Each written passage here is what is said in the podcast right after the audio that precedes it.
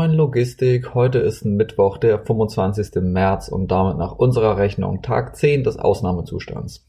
Diesmal wieder mit mir, Alex, vor dem Mikro und ihr habt es vielleicht schon gemerkt, nicht mit unserem gewohnten Equipment, sondern ganz spontan aus dem Homeoffice. Merlin ist leider gesundheitlich angeschlagen, keine Sorge, es ist nicht Covid-19. Wir wünschen dir Ruhe und gute Genesung, wird schnell wieder fit. Kommen wir zu den Neuigkeiten. Japan und das IOC verschieben die Olympischen Spiele auf 2021, eine vernünftige Entscheidung, wie wir finden. Die USA verzeichnen weiter einen rasanten Anstieg an Fällen. Besonders New York ist mit einer Verdoppelung der Infizierten alle drei Tage stark betroffen. Die Milliardenhilfen der Politik, die wir gestern angesprochen haben, befeuern gleichzeitig die Börsen.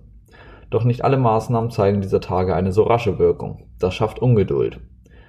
Den Virus werden wir aber aussitzen müssen und so entstehen unmoralische Diskussionen, ob es nicht besser wäre, junge Menschen gezielt zu infizieren und ältere Menschen zu isolieren. Dies soll den Zustand der Herdenimmunität schneller herbeiführen. Das Ziel dieser Argumentation weniger Probleme für die Wirtschaft und damit für unser Vermögen. Sollen wir gezielt einige Menschen opfern, um den Wohlstand der Mehrheit zu retten?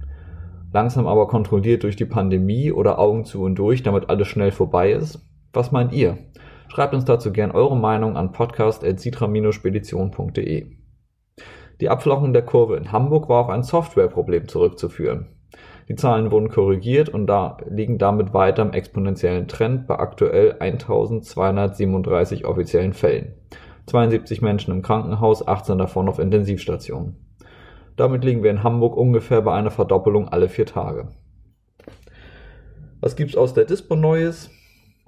Unsere Dispo bestätigt die Aussage des Timocom Transportbarometers für innerdeutsche Verkehre. Es besteht ein deutlicher Überhang an Laderaum. Heute Morgen liegt das Barometer bei nur 33% Fracht, also doppelt so viel Laderaum wie Güter.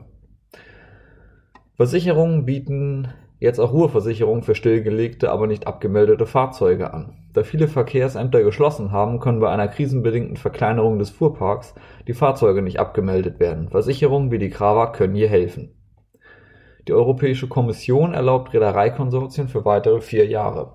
Ende April wäre da die Regelung ausgelaufen, nach der sich Reedereien zu Gruppen zusammenschließen dürfen. Da dies die Gefahr von unerlaubten Monopolen und Preisabsprachen birgt, ist die Entscheidung nicht unumstritten. Andererseits konnten die Konsortien weiter verzweigte globale Netze aufbauen und die Effizienz verbessern. Die Preise je 20 Fußeinheit sind dadurch in den letzten Jahren deutlich gesunken. Vermutlich wurde die Regel auch deshalb verlängert, um die globale Wirtschaft nicht durch steigende Seefrachtpreise zu bremsen.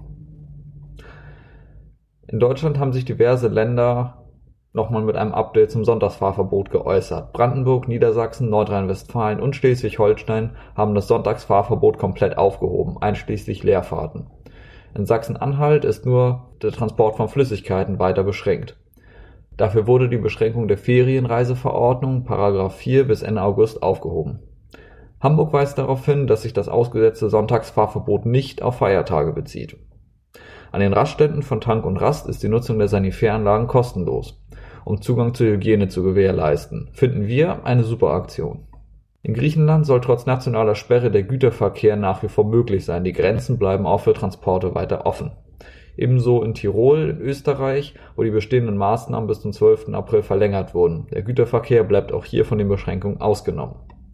In Tschechien gab es nach einiger Verwirrung jetzt nochmal eine Aussage des VHSP zum Thema Grenzübergang von tschechischen Fahrern. Diese genießen weiterhin die Ausnahmeregelung und dürfen nach Deutschland fahren und hier arbeiten. Wir wiederholen auch heute unsere Hinweise. Bitte achtet alle auf die Einhaltung der vorgegebenen Maßnahmen. Hände waschen, nicht ins Gesicht fassen, Abstand zu anderen Menschen einhalten und Kontakte einschränken, soweit es geht. Ansammlungen von mehr als zwei Personen sind im öffentlichen Raum auch nicht mehr erlaubt. Neue Routinen aufzubauen kann helfen, auch psychisch mit den Einschränkungen des täglichen Lebens fertig zu werden. Egal ob Workouts, Spaziergänge, regelmäßige Zeit, um neue Dinge zu lernen oder Bücher zur Hand zu nehmen, die schon ewig auf der Liste müsste man eigentlich mal lesen standen.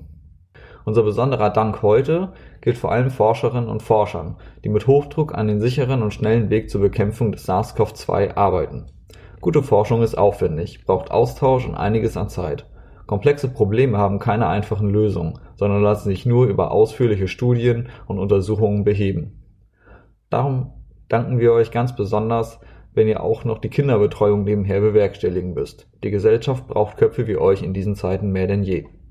Das war's für heute von mir. Alle Informationen und Quellen zur Folge findet ihr wie immer in den Show Notes. Passt aufeinander auf, bleibt entspannt und kommt gut durch den Tag. Tschüss.